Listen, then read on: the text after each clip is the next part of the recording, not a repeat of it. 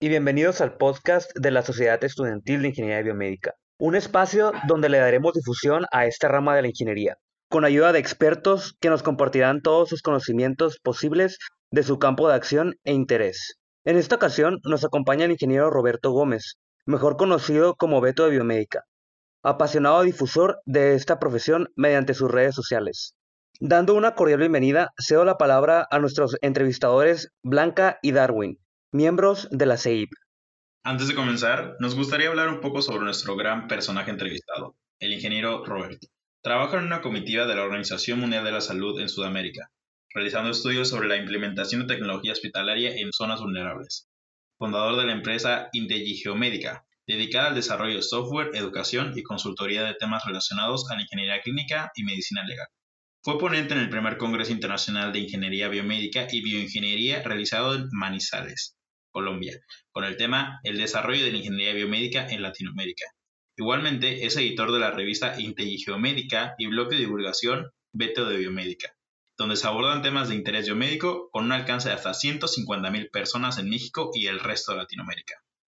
En esta sesión hablaremos sobre algunos temas muy controversiales que se han generado últimamente en redes sociales y en algunos medios de comunicación, y es sobre la importancia que ha tenido los equipos médicos y equipos de protección personal durante esta pandemia. Pero antes de comenzar con esto, me gustaría preguntarle, ingeniero Beto, ¿qué papel tiene el ingeniero biomédico en esta pandemia? ¿Cómo lo ha vivido usted?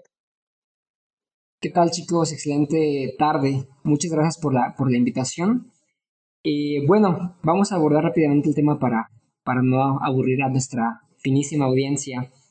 Miren, eh, es una pregunta muy interesante porque algo que nos vino a dejar la pandemia, la, falta de insumos, la falta de infraestructura hospitalaria, fue un perfil raro, desconocido para todas las personas en su mayoría, este, inclusive para nuestros propios papás, porque a mí me ha pasado que muchas veces mis papás me preguntan, oye Beto, ¿y tú qué estudiaste? Bioquímica. Y les digo, no, yo estudié biomédica. Este, bueno, pues, ¿y qué hace un biomédico? Eh, ¿Repara solo aparatos? Y pues para que ellos me entiendan a veces, pues les digo, sí, nomás reparamos aparatos. Y nos pagan por eso, que es lo peor. Bueno, en fin. El punto es que a partir de esa pandemia, de todo lo que vino pasando, todo lo que se vino desarrollando, me acuerdo mucho que nosotros estábamos todavía eh, festejando el Año Nuevo, cuando veíamos que ya en Wuhan estaba una, cierta cantidad de infectados y nosotros creíamos que el problema se iba a quedar ahí y que íbamos a seguir con nuestra vida normal pero pues de alguna manera el 2020 nos vino a recordar que la vida es injusta y que siempre debemos estar listos. Para ese momento eh, nace o renace, digamos, la imagen del ingeniero biomédico porque por primera vez se planteó, se preguntó, bueno, ¿y quiénes son los especialistas que, utilizan la tecnología médica para mejorar la calidad de vida del paciente? ¿no? Y ahí es cuando muchos de nosotros levantamos la mano y dijimos, somos ingenieros biomédicos y sabemos de ingeniería clínica y podemos aplicarla para la pandemia. El papel fundamental del ingeniero biomédico, una vez que se reconoció en ciertas áreas de la gestión de recursos, de la financiera, del área técnica, del área clínica, del área infectológica, entre otras, se fue principalmente la identificación de un conocedor, de un perfil que entendiera de insumos, refacciones y equipo médico. Esa fue la primera entrada. Porque si nosotros observamos cómo ha sido el desarrollo de la pandemia de enero para acá, pues ha sido un proceso de, prueba y error, prueba y error. Yo me acuerdo muchísimo que en enero decían eh, un cuadro sintomatológico que identificaba a los enfermos de COVID y de repente en febrero ya había otro y de repente en marzo ya había otro, hasta que llegamos a mayo cuando ya tenemos allí una, un volumen considerable de pacientes, cuando ya tenemos un cuadro eh, sintomatológico que determina eh, a un paciente con COVID, es cuando empezamos a entender que no nada más el biomédico se encargaba de llevar el ventilador y conectarlo y entregárselo al médico, sino que también el biomédico se encargaba de gestionar el proceso de este ventilador, el proceso de las áreas aisladas, el proceso de los direccionamientos con pacientes. Entonces, esta pandemia lo que vino a dejar es a recordarles a las instituciones públicas y privadas que existe un perfil que es integral, que tiene conocimientos integrales y que puede aplicarlos directamente en la planificación, en el financiamiento, en el mantenimiento, en el soporte y en, y en la ayuda al usuario. Otra parte importante fue que a partir de que tuvimos eh, una fuerte demanda hospitalaria, pues lo primero que se pensó fue en qué va a pasar con los hospitales que estén saturados, no tengan cabida para más pacientes. Entonces se empezó a planificar nuevas maneras de infraestructura como eh, los, hospitales armables, hospitales inflables, en donde se empezaron a habilitar espacios para los pacientes. no, no, nada más quedamos como ingenieros biomédicos de equipo médico, sino que pasamos a la parte de diseño y habilitación de áreas para el correcto direccionamiento de personal de salud, de pacientes, y la más importante, cómo direccionar los desechos de RPBI, los desechos altamente infecciosos, para no generar infecciones nosocomiales. Entonces, ya tenemos otra parte importante del ingeniero biomédico. Luego, de repente, algo que me llamó muchísimo la atención fue que antes de la pandemia nosotros no estábamos tan preocupados por la educación. Nosotros creíamos que la labor de biomédica se centraba solo en las universidades y que solo en las universidades se desarrollaban las matrículas de materias y que ahí se formaba el conocimiento y que una vez egresando te entregabas al trabajo y se acababa pero nos dimos cuenta que esta pandemia vino a replantearnos la educación, replantearnos la, educación en línea, la educación digital, la divulgación eh, científica, porque empezamos a aplicar nuestro conocimiento teórico en, el uso correcto del cubrebocas, en el uso correcto de las caretas, en el uso correcto de los sanitizantes, en el uso correcto de, los direccionamientos hospitalarios. O sea, fue un boom muy interesante porque por primera vez yo vi en una mañanera del gobierno federal que por primera vez dijeron biomédicos. Entonces, eso es un punto muy importante porque, como digo, empezamos con insumos, refacciones, equipo médico. Luego pasamos a la parte de rediseño y habilitación de áreas para finalmente, y la que se está desarrollando ahorita, y si ustedes lo pueden observar en, las redes sociales y en muchas páginas oficiales, muchas empresas de educación están haciendo. Empresas de educación en línea, empresas que antes se dedicaban solo a la parte de servicios, están moviendo hacia otra rama de la comercialización y se están desarrollando nuevos ingenieros con conocimiento teórico práctico dispuestos a divulgar el conocimiento, ¿no? Esta parte de la educación a mí me llama muchísimo la atención porque empezamos con una educación tanto personal, luego yo apuesto que muchos de nosotros como biomédicos empezamos a educar a nuestra familia explicándoles por qué hay que quitarse los zapatitos, por qué hay que sanitizarse las manos, por qué hay que este, poner la ropa en jabón, por qué hay que bañarnos cuando luego lleguemos de la calle, o sea, empezamos a aplicar conocimientos clínicos en casa y eso es una maravilla. A mí me pasó que también en mi calle yo empecé a educar a la gente para que siguiera las mismas prácticas que yo seguía en casa y sin querer ya estabas impactando en la comunidad. Yo pienso que otra área de biomédica que no se ha desarrollado todavía y que, que es una área de oportunidad para muchos es, yo le llamo biomédica social, un, enfoque tecnológico aplicado al bienestar de la sociedad en el que no nada más las clases con más facilidad económica tengan acceso a equipo médico de alta gama, sino que también las clases de escasos recursos tengan el acceso a equipo médico de calidad y que también podamos salvaguardar la vida de todos en, la misma garantía y, y, en la misma calidad, ¿no? Entonces, ese fue el papel fundamental del ingeniero biomédico en la pandemia y, les digo, desde casa desarrollando protocolos para no, no llevarnos el bicho a la cama. Después, en mi trabajo, directamente en, la institución de trabajo y en la empresa, tratando de, reeducar a la población. Y la tercera, pues tratando con la frustración de mis compañeros y de yo mismo a ingresar a ciertos espacios COVID y ver que la gente, que todavía hay mucha gente que no entiende que deben de quedarse en casa. Pero bueno, es un trabajo de reeducación. Muchas gracias. Sí, justamente como usted dice, em, esta pandemia vino a traer una visualización sobre la importancia de, la carrera biomédica e incluso una renovación de la misma. Eh, me gustaría retomar esto que usted estaba mencionando acerca de que en las mañaneras empezó a hablar sobre el uso correcto del cubrebocas. Pues para empezar con el que creo que muchos consideramos el protagonista de la pandemia, ¿no? Como ya bien dije, el cubrebocas. Que si bien al ser un equipo de protección personal ha tenido mucha relevancia y controversia. Muchos alegan que no sirve de nada y dentro de estas razones dan que el virus es tan pequeño que traspasa el cubrebocas, que su uso causa hipoxia ya que respiras tu propio dióxido de carbono y por ende no puedes respirar. Además de que otros ya han dicho que es muy incómodo como todos hemos experimentado. ¿Qué nos puede comentar al respecto? Híjole, mira, eh, el, uso de cubrebocas es algo complejo. Primero, si nosotros nos remontamos hace unos años con nuestro pueblo de la influenza, ese esfuerzo titánico por educar a la población en usar cubrebocas y utilizar gel antibacterial fue una victoria para México. Básicamente ya estábamos listos para la siguiente pandemia. O sea, en pocas palabras, la influenza nos preparó para este momento porque ya no fue tan difícil que la gente comprara su gel. Tanto así que se acabó el gel. Hubo, un tiempo en el que hubo como 15 días en los que no encontrabas gel en ningún lado. Igual como el uso de cubrebocas, que tal vez eh, anteriormente no lo usábamos tanto, pero después de esto créanme que nada va a volver a ser igual.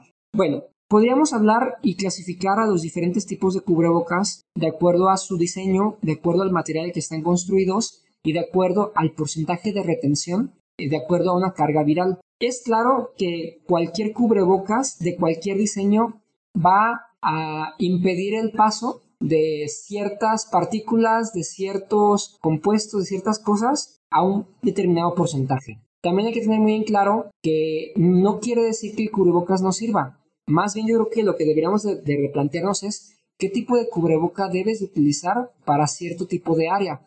Porque no es lo mismo utilizar un cubrebocas de neopreno, que son los que están vendiendo actualmente en las calles como a 15 pesos, a utilizar un cubreboca tricapa, que tiene capa de polipropileno, tela quirúrgica y una malla de, filtrado, o, utilizar un cubrebocas KN95 o N95 que tiene un porcentaje de retención mucho más alto. O sea, no es lo mismo, ¿no?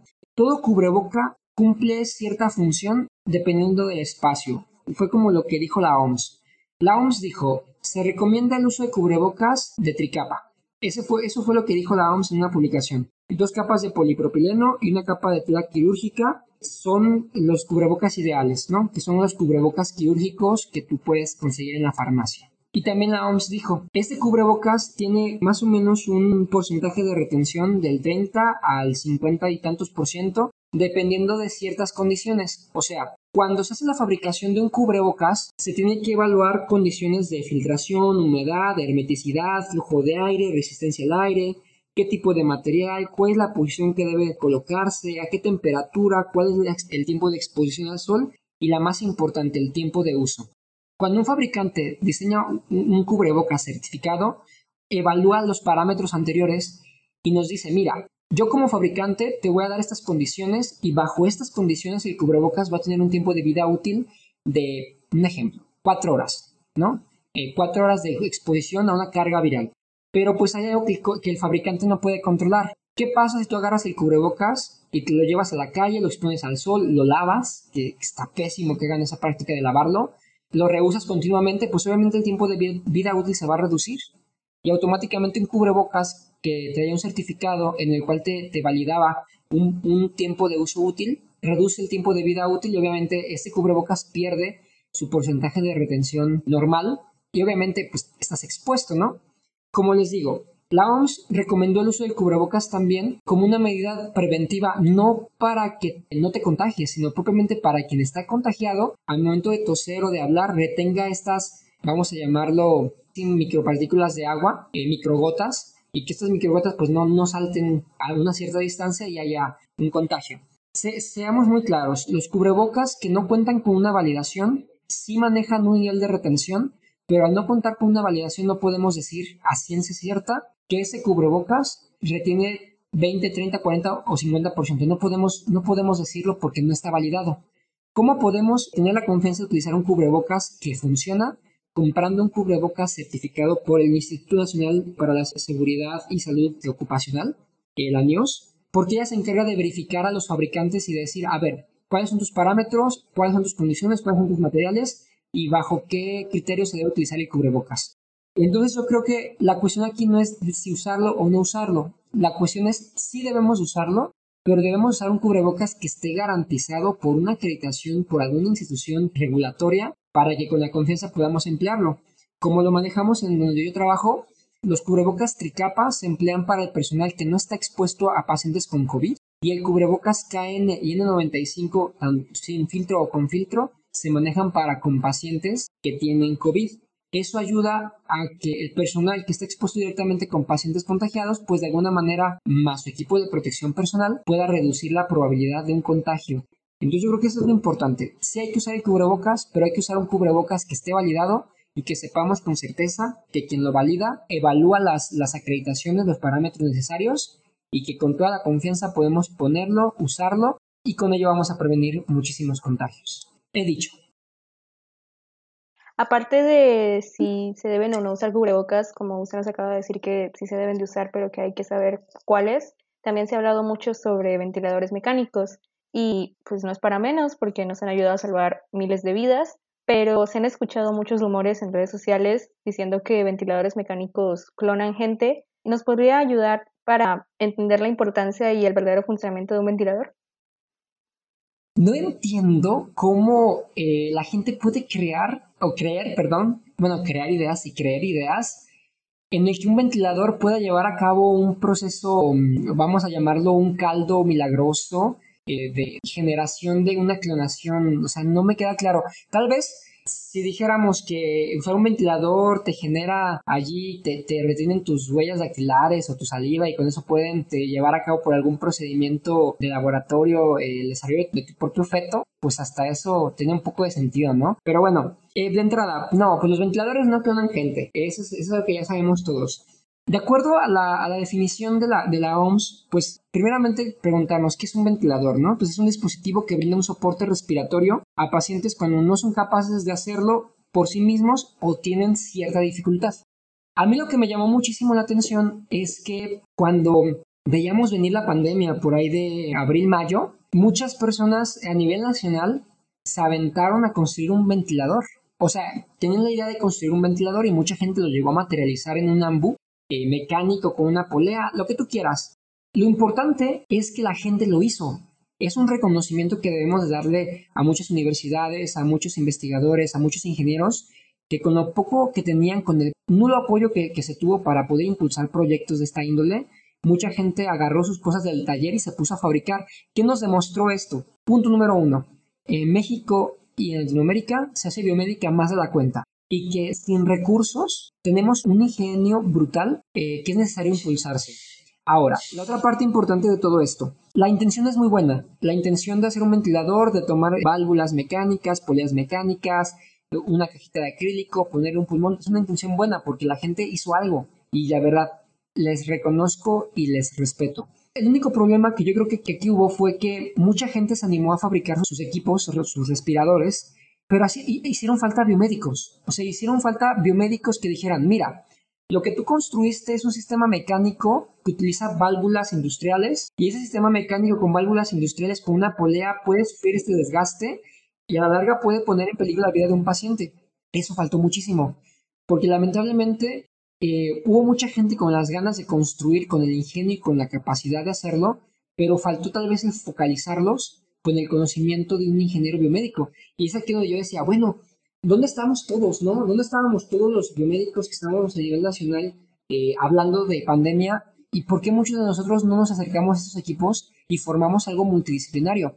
Tal vez no, eh, por la temporada y por el, eh, más bien por el tiempo tan corto que teníamos para hacer un ventilador, pues muchas cosas no se lograron, pero yo pienso que esto nos demostró que hay biomédicos, que hay ingenio, que hay ingenieros mecatrónicos, mecánicos, eléctricos, electrónicos dispuestos a trabajar en cosas bien chidas. Y pues ya es momento de empezar a, impulsar la industria de los equipos médicos en, México, o sea, crear empresas mexicanas con apoyo gubernamental que nos puedan ayudar a meterle dinero, a meterle ahí negocio para que crezcan, ¿no? Y se generen mucho más empleos. Hablando de la parte de los ventiladores, bueno, pues ya sabemos que es un equipo de soporte de vida vital para los pacientes con COVID, porque pues precisamente este virus ocasiona cierto, cierta inflamación en, los bronquios, bronquiolos y alveolos que genera una, vamos a decir, un problema respiratorio, ¿no? Entre ellos genera hipoxia, entre ellos genera una eh, falta de saturación, del porcentaje de saturación normal para un paciente, genera mucho desbalance metabólico. Y la otra parte importante es que llega la pandemia y pues nos encuentran con los pantalones abajo, ¿no? O sea, propiamente llega la pandemia y todos nosotros dijimos, aguanta, eh, parecíamos el niño en domingo a las 11 de la noche queriendo comprar una cartulina para hacer la maqueta. No teníamos tiempo para hacer un ventilador, entonces la gente dijo, pues agárrate un pistón, agárrate una manguera y ponle ahí un, un, un Arduino y, que, y a ver si sale. Eso fue bueno. Lo que faltó fue una regulación y un apoyo. Yo, yo, soy bien peleonero, yo sigo diciendo que la, priva y el gobierno en turno pues deben de, ver más acá el talento, ¿no? El ver el talento el talento del IPN, de la UNAM, pero de todas las universidades, ver el, talento que había, que había aquí. Ahora, otra parte importante es que, bueno, eh, cuando se hicieron estos ventiladores, muchos ignoramos la clínica y, entender la, la, parte ventilatoria. O sea, no es nada más una bolsa, un pulmón con una leva, con una polea que está girando y que está generando aire. O sea, las áreas de ventilación son áreas de especialidad tan profundas que hay que conocer desde dónde está, dónde ingresa el aire, a qué porcentaje ingresa el oxígeno, cómo llega a, la sedación eh, bronquial, a los bronquiolos, cómo llega a los alveolos, cómo se genera la difusión pulmonar, o sea, para ahora sí replantearnos y decir, bueno, ahora qué hacemos y cómo lo integramos. Lamentablemente, pues nos faltó un poquito de tiempo, nos falta, digo, no nos faltó tiempo, creo que estamos a tiempo de empezar la industria del equipamiento médico en México, el MADE en México. Creo que la pandemia nos vino a demostrar que tenemos personas a nivel nacional con la capacidad brutal de desarrollar tecnología, porque imagínense, si con un Arduino, una caja de acrílico y un pulmón de, de prueba pudimos hacer un AMBU, ahora imagínense si tuviéramos todas las herramientas y los apoyos gubernamentales y del sector privado para impulsar una industria de equipo médico eh, naciente. Olvídense, sin duda, sin duda le vamos a tumbar el negocio a los chinos. En fin, no, los ventiladores no condan gente y estamos eh, en el momento oportuno para desarrollar la industria del equipo médico. Eh, recalcando un poco, nosotros también pensamos que es súper admirable el trabajo que hicieron muchísimas personas, incluso ajenas a carreras relacionadas con la salud, en pro de la ayuda a la construcción de equipo biomédico como los ventiladores. Sin embargo, igual recalcamos la importancia de una legislación por parte de las autoridades para que pues de verdad sean de utilidad estos equipos. Pero retomando un poco estos mitos difíciles de creer que a veces se crean por ahí. Creo que uno de los más famosos temas y que ya se han mencionado mucho son los termómetros infrarrojos. Se ha dicho que pueden llegar hasta matar neuronas y dañar las retinas porque transmiten rayos X o láseres y que pueden dejar estériles e incluso crear cáncer en personas. Y con esos argumentos hay gente que hasta ha dejado de acudir a centros comerciales y otros lugares por medio a estas referencias. ¿Nos podría ayudar hablando un poco sobre la importancia y el verdadero funcionamiento del termómetro? Eh, sí, fíjate que hace unos días estaba viendo ahí en YouTube un youtuber eh, que estaba haciendo bromas, ¿no? Que llegaba con la gente y les ponía así el, termómetro y les decía, ah, mira, compa, este, yo vengo de, del Instituto del Saiyajin y te voy a medir la temperatura porque pues, es, lo que se tiene que hacer, ¿no? Y ya de repente luego les decía, oh, ¿sabes qué, compa? Pues te vas a quedar estéril y se te va a caer la cabeza. Entonces la gente lo creía. O sea, misteriosamente la gente llegaba y decía, no, no manches, compa, ¿por qué lo hiciste? Eh, y dices tú, ¿cómo es posible que puedan creer eso? Pero bueno, ahí les va. Primero tenemos que aclarar un punto. Eh, y fue de lo que yo, yo me he peleado con mucha gente. Tenemos que entender el contexto. México es un país, no me quiero meter en cuestiones políticas, más bien, vamos a decirlo, es un país que no sabe aún el potencial que tiene porque a pesar de que se lo han dicho, no lo ha visto. Eh, si nosotros, el último estudio que sacó eh, la Secretaría de Educación Pública Federal fue que aproximadamente el 17% o 18%, no recuerdo, eso fue en el 2017, ese 17-18% eran personas que llegaban a la universidad. Y todo el restante de la población mm, tal vez no llegaba ni siquiera hasta la prepa. Aquí la cuestión es que muchos profesionistas, eh, compañeros míos decían, es que la gente es ignorante y la gente es tonta. No, propiamente yo creo que estamos fallando en otra era de oportunidad. Nosotros como profesionistas, como universitarios, tenemos la obligación de educar, de reeducar, era lo que comentaba al principio, necesitamos reeducar a la población. Entonces, pues, ¿qué puedes esperar? Lo que nosotros necesitamos y debe ser un compromiso social a nivel nacional es educar a la población. Pero bueno, ahora, ¿por qué razón un láser no puede generar cáncer o no puede generar un daño neuronal, etc. Primeramente por cómo funciona, ¿no? Hay que, a grandes rasgos para que la gente lo entienda, pues no es más que una lente que sirve para enfocar rayos infrarrojos de energía desde un pirómetro. Eh, un pirómetro es como un tipo de, vamos a llamarle como un tipo de termómetro para medir temperaturas altas. ¿Y ¿Cómo funciona? Pues básicamente convierte la energía que, es este, no retenida, más bien sensada y lo convierte en una señal eléctrica y, esa señal eléctrica se traduce en unidades de temperatura. Esto eh, a partir de las diferencias de temperatura del ambiente.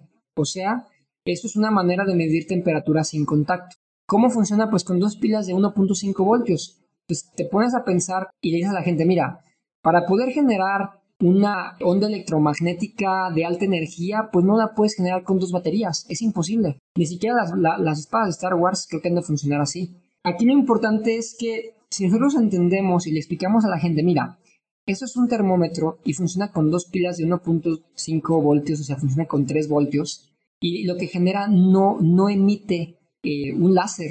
No, yo creo que hace más daño, no sé si ustedes se acuerdan que antes vendían unos láseres que se empleaban para señalar cosas en los pizarrones, eso te hace más daño cuando lo, pones directamente en el ojo a, a, un sensor de temperatura hecho con un infrarrojo, porque lo que hace el termómetro pues nada más es recibir información, convertirla en voltaje, en una señal eléctrica y hacerla a una traducción de, un número, básicamente. Entonces, ya poniéndonos un poquito más científicos, pues básicamente existe algo llamado el espectro electromagnético, donde se clasifican las los diferentes espectros de luz de acuerdo a ciertos nanómetros y a partir de ello se determina eh, eh, la cantidad de energía. Y entre más a la derecha se encuentran de ese espectro electromagnético, pues obviamente van a generar un daño, un daño eh, celular. por ejemplo, tenemos al infrarrojo que, que está del lado izquierdo. Eso se los digo y van a matar muchos investigadores, pero yo se los digo para que la gente lo entienda. El infrarrojo se encuentra del lado izquierdo y todo lo que se encuentra del lado izquierdo no hace daño o, no hace eh, efectos que puedan ocasionar daño cancerígeno. Bueno, puede haber más factores, pero de entrada, enfocándonos en el, puro termómetro, no. Del lado derecho se encuentran las frecuencias mucho más altas por sus características ionizantes. O sea, hablamos, por ejemplo, de los rayos gamma, que a una alta exposición, pues obviamente pueden generar un daño celular eh, profundo, ¿no? Eh, muy, muy grave. Entonces yo le digo a la gente, mira, de todo mi choro, quédate con esto. El termómetro recibe, no emite. Básicamente recibe información, la compara y la traduce en un número y este número pues obviamente es, identificable para eh, medir la escala de temperatura, no más. Si quisiéramos que el termómetro hiciera daño, pues tendríamos que meterle ahí una fuente de, de alta potencia de kiloelectron volts y pues disparar ahí rayos gamma y ahora sí, que se cuide la gente porque se va a quedar sin cabello. Yo les digo, eso es imposible con dos baterías de 1.5 voltios. No podemos generar una fuente de, potencia con magnitudes de kiloelectron volts. Entonces, para la gente, no se crea esas mentiras. Perdón por interrumpir, pero algo que quisiera agregar respecto a lo que dijo el ingeniero, y es muy cierto, es de que en muchos países tenemos esa situación de que existe una cierta cantidad de población que tiene derecho a estudio y otra cierta cantidad que no tiene derecho a estudio. Y lo que dijo el ingeniero es muy cierto, o sea, a veces si decimos algo para explicar algo básico de forma, por así decirlo, errónea, pues los investigadores nos pueden llegar a matar, ¿no? Pero quisiera validar lo que dice el ingeniero en el aspecto de que, para empezar, las personas que tenemos el derecho, bueno, todos tenemos el derecho de educación. La, la fortuna. Pero las personas, la fortuna exactamente de educación, tenemos también, como tuvimos la fortuna, tenemos el, también la obligación de compartir ese conocimiento y puede ser que no toda la gente lo acepte, ¿no? Pero habrá un cierto nicho el cual siguen esa pelea interna entre pseudociencia y ciencia y en algún momento, gracias a la educación continua que le puede brindar a una persona que tiene la educación, va a encontrar la ciencia verdadera. Entonces es súper válido explicar las cosas de forma sencillas, eh, aunque sean realmente científicamente incorrectas, pero es una forma fácil de entender hacia la población y es muy importante que, que nosotros hagamos eso como ingenieros biomédicos y es algo que, por ejemplo, el ingeniero hace con, con su página de redes sociales. Mira, antes de, pasar a lo siguiente, eh, aquí es algo bien importante. O sea, yo tengo amigos que son investigadores, son vacas sagradas, ¿no? Y yo obviamente cuando yo documento algo, pues voy con ellos, les digo, a ver, mira, quiero, quiero hablar de ese tema en mi blog, lo voy a explicar. Y me han agarrado y me han crucificado. Pero precisamente ellos me dicen, mira, Beto, preferimos que vengas con nosotros a preguntarnos, porque tal vez tú tienes esta manera, esta herramienta lingüística de poder escribir y transmitirlo, que hasta la señora de, la tendita, el señor del taller mecánico, te entienden. Y eso es muy padre. Y lo importante es que nosotros tratemos de, explicar a la gente, obviamente fundamentados en, cuestiones científicas, pero llevar el vocabulario científico, transform, no transformarlo, más bien, este, ¿cómo podemos decirlo? Aligerándolo. Aligerándolo, eh, haciendo más digerible, haciéndolo más digerible, pues para que el común de la población comience a interesarse en temas científicos. Yo siempre me he peleado si la gente no se, no ha interesado en ciencia es porque tal vez el trabajo de divulgación no ha llegado con el mensaje correcto. Claro. No digo que mi mensaje sea el único, yo por eso digo el incentivo a la gente. Oye, ¿quieres crear un blog? Yo te digo cómo. Yo te digo cómo hacerlo. Yo te digo, empieza a redactar y pásamelo y te explico cómo funciona porque a mí me funciona de alguna manera. Crear más fuentes accesibles para más personas. Sí, mira, un día métanse ahí a la página de Facebook, le invito a la gente que se meta a la página de Facebook de Beto de Biomédica, hay una publicación que se llamaba Medicina para qué o qué, si biomédica está más chida, y ahí empezaron, empecé a escribir así la, la historia de por qué la biomédica para mí era más chida, ¿no? Y de repente empezaron a comentar, comentar, y, y, comentaban las novias de los biomédicos, las mamás de los biomédicos, bueno, hasta abuelitas etiquetaban o, o mencionaban a su, a su nieta. Entonces a mí eso se me hizo tan padrísimo porque dije, creo que ya llegó el mensaje, ahora hay que trabajarlo. Y es lo que hemos estado haciendo desde hace un año. Bueno, muchas gracias por responder esa pregunta. Tenemos otra acerca de eh, información falsa que se divulga y es sobre la difusión que ha tenido la supuesta existencia de vacunas milagrosas contra el COVID si te tomas limón con bicarbonato se adquiere inmunidad y ya no te da el virus, o que hay tratamientos que son para implantar chips de 5G en las personas. ¿Es esto cierto o más bien por qué es esto falso?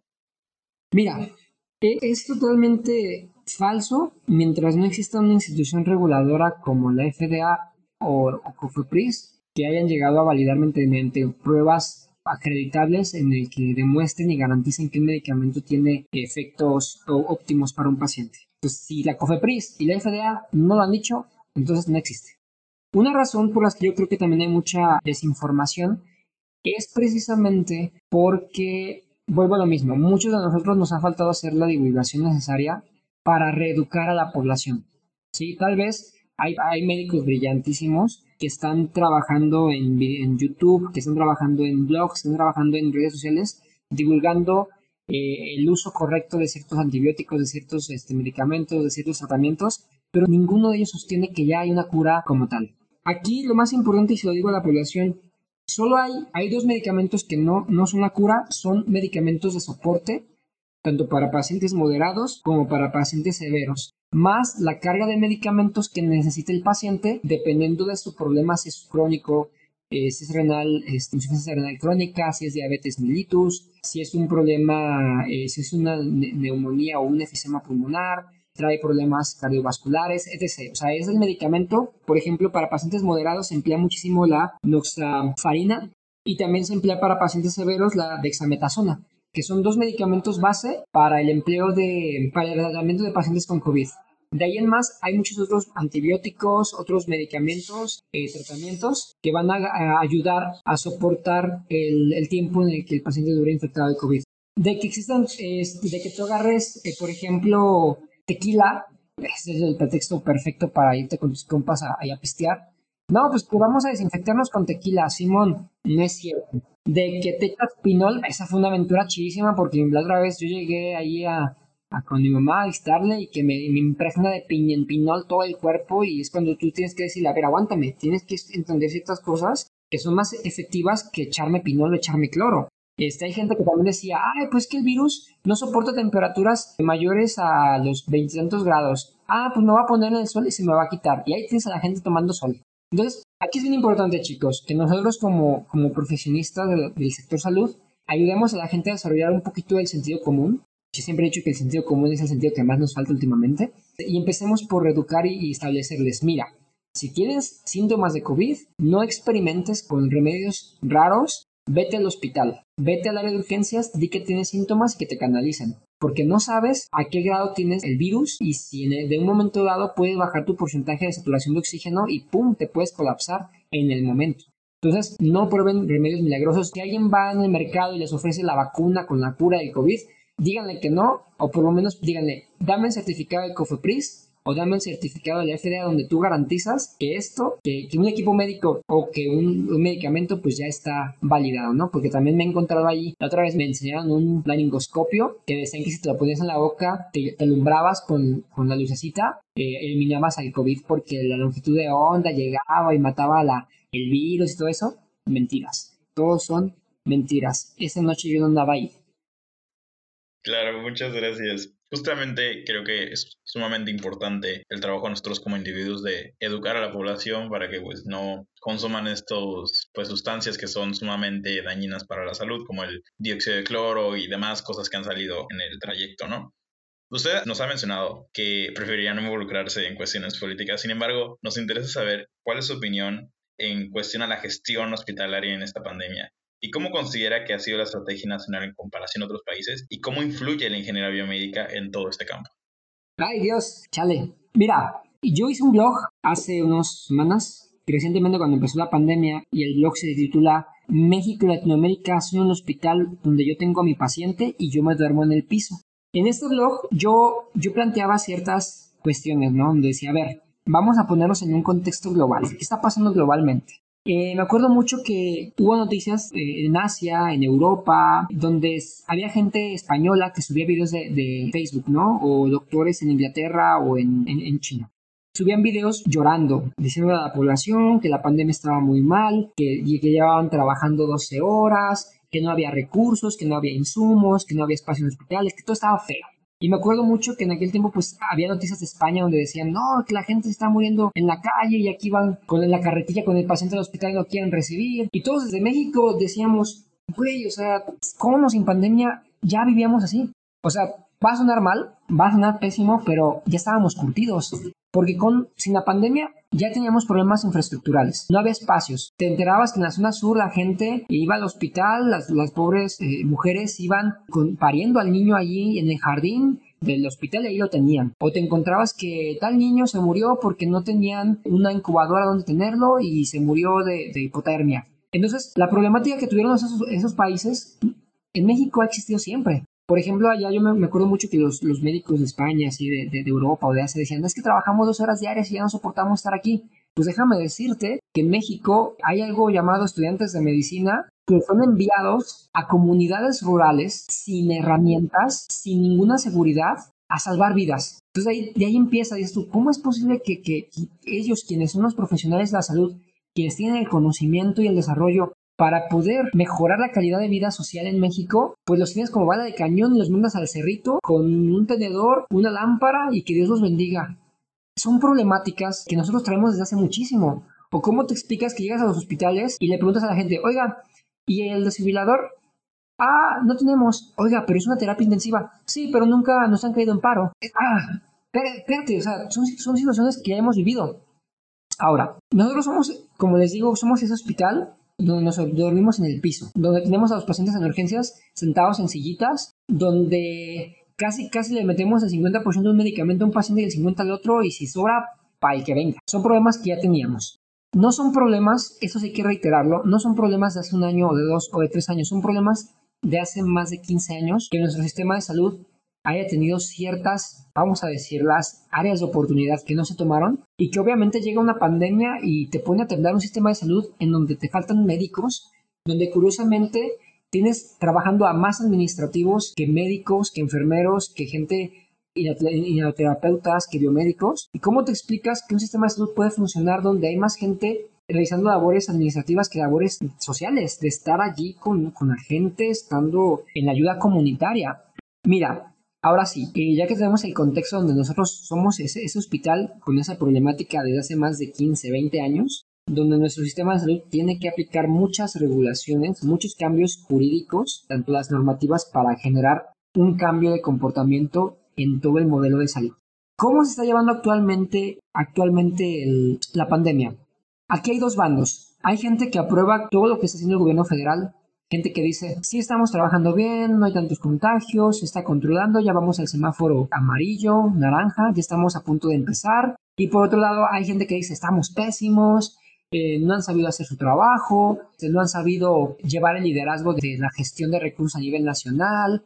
Por un lado, gobiernos estatales llevan sus propias medidas y normativas saltándose al gobierno federal. Por otro lado, el gobierno federal está trabajando con la ausencia de los gobiernos estatales. O sea, al final del día hay intereses, ¿no? De gente muy poderosa que está ahí moviendo ciertas cosas, pero yo creo que lo importante de, nosotros es evaluar objetivamente, evaluemos con, números. A mí, en mi experiencia trabajando en la institución de, pública donde yo laboro, les puedo ser, les voy a ser muy sincero, sí hay una alta demanda de pacientes, sí hay muchos pacientes infectados, sí hay una urgencia por sacarlos adelante, pero también contamos con todos los recursos y los insumos. Yo les puedo asegurar que yo, yo voy eh, diariamente y se me entrega mi equipo de protección personal, se, se entregan ciertos los, medicamentos a utilizar, se, se, tienen los equipos médicos listos para emplearlos con los pacientes.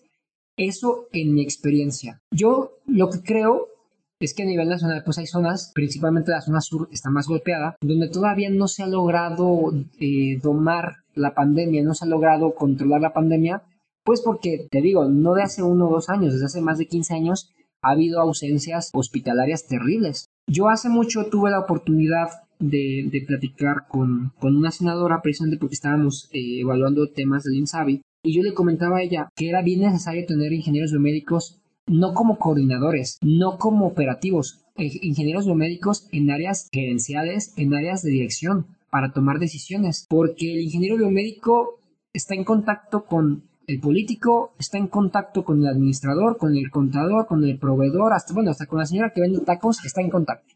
Yo le comentaba a esa senadora que, que era bien importante que se realizara una planificación nacional sacar inventarios viejos que no se han actualizado desde hace más de 20 años y evaluar dónde estaba cada cosa para poder clasificar qué sirve, qué no sirve y qué necesita y cuánto cuesta.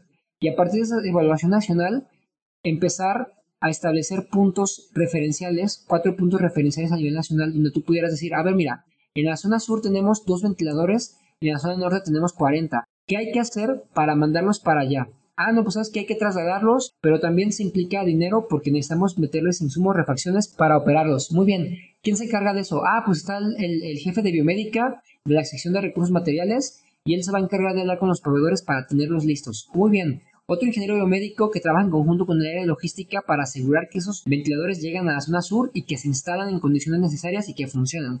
O sea, era básicamente un plan nacional en el cual nos preguntábamos dónde está todo lo que se compró y si se perdió, pues no, no hay tiempo para buscar culpables. Si no está, cuánto hay que comprar, cuánto hay que reparar, cuánto hay que gestionar y cuánto se debe de instalar. Y a partir de ahí contratar a más biomédicos que estén a nivel nacional evaluando todo el tiempo la tecnología médica. Yo no, no, te, puedo dar un criterio de si lo que está haciendo el gobierno actual es, fue, es bueno o malo. Yo creo que yo, mi filosofía es si tú quieres criticar a un taquero, pues pon un puesto de tacos. Si tú quieres criticar a un abogado, pues estudia, estudia leyes. Si tú quieres criticar a un subsecretario de salud, bueno, sé subsecretario de salud para que entiendas un poquito cuál es la carga y la responsabilidad. Imagínate, está, te estás enfrentando a más de 50 millones, 80 millones de mexicanos que no quieren usar cubreboca. ¿Cómo lo haces? Y obviamente va a llegar gente que va a desaprobar, va a desaprobar tu trabajo pero pues yo creo que independientemente de lo bueno y lo malo, se están haciendo, se están implementando nuevas medidas. Pienso que muchas de las medidas ya las quitaron o ya, ya bajamos la guardia. Pienso que se deberían de retomar con más esfuerzos porque se viene la, época invernal y, la influenza vuelve a repuntar y es ahí cuando nos vamos a, a preguntar y ahora qué hacemos. A nivel global hubo, hubo muchas, eh, un debate muy profundo con la OMS porque decían que China era el responsable de que la pandemia se hiciera mundial este, porque escondieron el problema y no lo notificaron sino después de 30 días de haber tenido ya una epidemia nacional. Tenemos el debate con Estados Unidos que dice que le va, le va, le va a poner demandas económicas a China por ser el responsable de la pandemia. Hay quienes dicen que, que los rusos le ganaron a la pandemia porque Putin, el primer día que, dijeron que había COVID, él cerró las fronteras cuando realmente pues Rusia es uno de los países con más infecciones también. O sea, tenemos muchos casos y cada país lo ha manejado. En el caso, por ejemplo, de Italia, que dijeron que no, no actuaron a tiempo y llegaron hasta el grado de, establecer las medidas militares en el que se le da prioridad a los pacientes jóvenes y se dejan ir a los pacientes viejitos. Eso yo creo que cada país lo manejó de acuerdo a sus condiciones económicas, sociales, políticas, culturales, bueno, yo creo que hasta religiosas. Sin duda, no podemos decir que esto está mal o está bien porque hay muchos factores a evaluar. Yo creo que hay que hacer otro podcast sobre eso. Pero aquí lo importante es que en México, por lo menos, se intentó actuar a tiempo, sí ayudó en algo, sí hay inconformidad a nivel nacional en muchos estados, pero no hay que olvidar que hay intereses políticos y cuando hay intereses políticos, pues olvidamos un poquito la ciencia y nos fundamentamos más en el criterio propio. Entonces, se ha hecho bien la cosa, se ha hecho a como se ha podido. Se pudo haber hecho mejor, no lo sabemos hasta que logremos bajar los números rojos y hasta ese momento pues vamos a buscar a los responsables y les vamos a hacer muchas preguntas y a partir de ahí vamos a aprender y vamos a estar listos para la siguiente, ojalá que Dios me quiera, pero para la siguiente pandemia. Además de entender cómo respondió México ante esta pandemia, también es importante pues afrontar toda la información que hemos platicado hasta ahora y que se transmite en redes sociales. Desde su punto de vista, ¿cuál es la mejor estrategia para combatir esta desinformación? ¿Y cómo recomienda explicar a una persona que cree que cualquiera de los mitos ya mencionados que no solo los ha leído en, en las redes o internet. Eh, nos platicaba sobre poder eh, distribuir la información que sea más alcanzable para las personas y combatir la ignorancia, pero específicamente cómo. Mira, la primera es apropiate del conocimiento, interiorízalo y luego haz el siguiente ejercicio. Explícaselo a un niño de 10 años, de 8 años. ¿Cómo se lo explicarías a un niño? Yo lo hago muchísimo. Eh, yo me acuerdo mucho cuando estaba en la carrera, tuve un profesor que él hizo mucho hincapié en eso. Le decía, la belleza está en la simpleza. No utilizan palabras rimbombantes, no quieren hacerse los cultos e interesantes utilizando un vocabulario eh, de alto, grado lingüístico. Tienen que ser simples, tienen que ser concisos. él me decía, mira Beto, si tú quieres transmitir un mensaje, entre más simple es más bello. Y el siguiente ejercicio, él me lo ponía. Quiero que me expliques, Beto, qué es flujo, qué es volumen y qué es presión. No, pues que, que la presión es fuerza sobre área. Sí, pero ahora explícaselo a un niño de 6 años. Ya no es tan fácil. Yo creo que esta, esta técnica o esta herramienta va a funcionar muchísimo para nosotros poder divulgar mucha de la información y poder romper muchos de los mitos actuales del, de del COVID. Realmente pienso que nuestra labor como ingenieros biomédicos está muy lejos de lograr el acometido desde hace 30 años, que es dar un mensaje conciso y correcto para que la gente lo entienda. Yo le digo mucho a la gente, la lectura es la mejor arma y manera de poder desechar muchas creencias que son subjetivas o muchas creencias empíricas. Yo siempre he dicho a mis compañeros y amigos, tú siempre tienes que aspirar a en un, en un tiempo donde hay demasiada foto y demasiado video, hacer un bonito texto, porque estamos perdiendo este ejercicio intelectual. Estamos perdiendo la capacidad de escribir redactar un ensayo, de escribir redactar un texto, porque preferimos la imagen o preferimos el contenido simple en el cual no tenemos que pensar en, un diálogo para conectar con la otra persona. Yo creo que la palabra, el uso de la palabra es fundamental para poder llevar a cabo este mensaje. Uno, conócelo, interiorízalo, domínalo y explícaselo a un niño de 6 años. Si logras hacer esta línea, ya lo lograste. Y muchas personas se pueden inspirar en lo que tú les platiques, en el mensaje que tú transmitas, y eso puede ayudar a la larga a que muchas más personas dejen el pensamiento, vamos a decirlo, irracional y comencemos a utilizar más a la ciencia como una herramienta para encontrar la verdad, que para eso existe. Claro, es muy interesante hacer este ejercicio de tratar de explicárselo a un niño de 8 o 10 años porque nos hace ver qué tan complejos hacemos muchas veces los conceptos y no dejamos que pues la mayor cantidad de personas pueda llegar a entenderlos. Y justamente usted ha sido un gran portavoz de la ciencia biomédica y pues hoy en día COVID. Y nos interesaría mucho saber cuál cree usted que es la razón más importante por la cual se le debe dar una buena difusión a la ciencia y puntualizar en cómo lo hace usted ah, ese es un tema bien padre porque amo mucho lo que hago. Mira, la... yo pienso que de entrada nosotros como profesionistas tenemos la obligación de enseñar. Yo sigo pensando que en algún momento las políticas de, educación van a cambiar y van a tener que obligar a que todo estudiante de universidad tenga la obligación de dar por lo menos seis meses. Ya no, no es un servicio social, no un servicio profesional, porque para serles sinceros ni sirve. Muchas veces vamos a las empresas a hacer servicio social y profesional y nos pueden hacer otras cosas que no necesariamente son cosas que aporten más. Pero yo sí digo que todos deberíamos tener la obligación de dar clases, de enseñar o de transmitir ese conocimiento que tenemos a las generaciones anteriores. La importancia de la palabra y la importancia del mensaje radica en cómo lo expresas, qué tipo de vocabulario usas, cuál es el mensaje y el más importante que siempre tiene que estar fundamentado en conocimiento científico, conocimiento comprobable. ¿Cómo lo hago yo en, los blogs? Y aquí también podemos abrir un tema de debate. Mucha gente dice, es que lo que tú escribes es basura. Y mucha otra gente dice, lo que escribes está bien chido. Yo creo que es cuestión de perspectivas. Al final del día es hacer algo y lanzarlo. Obviamente, yo como le digo a mucha gente, yo no soy científico, yo no soy investigador, a mí me gusta contar historias. Y es precisamente la herramienta que yo he empleado para poder hacer conexión con el lector ustedes llegan a leer mis textos, yo jamás digo, ah, la biomédica es la, el puente multidisciplinario entre la, ingeniería y la medicina para solucionar problemas de la salud. Yo siempre empiezo con una introducción chida, ¿no? Como de, ¿saben qué? La otra vez estaba en una peda y había una chava que me gustaba muchísimo. Y pues decidí acercarme a una velocidad de 5 este, metros por segundo y decidí tomar el vaso a, una, a un ángulo de libertad de 30 grados y ponerle cierto volumen de refresco y, decirle a la chica, ¿conoces la biomédica? O sea, si me entiendes cómo va el mensaje, ¿no? Pasarlo de las experiencias, es algo que a mí me sirve y yo realmente digo a la gente, haz lo mismo. O sea, a mí me ha funcionado, ¿por qué no lo haces tú? La otra parte importante es la empatía. A mí me gusta mucho hablar de cosas que me pasan al diario y mucha gente va y manda mensajes y me dice, güey, no manches, justamente ayer me pasó eso, estaba ahí preparando tamales en la esterilizadora y estaban bien buenos, güey.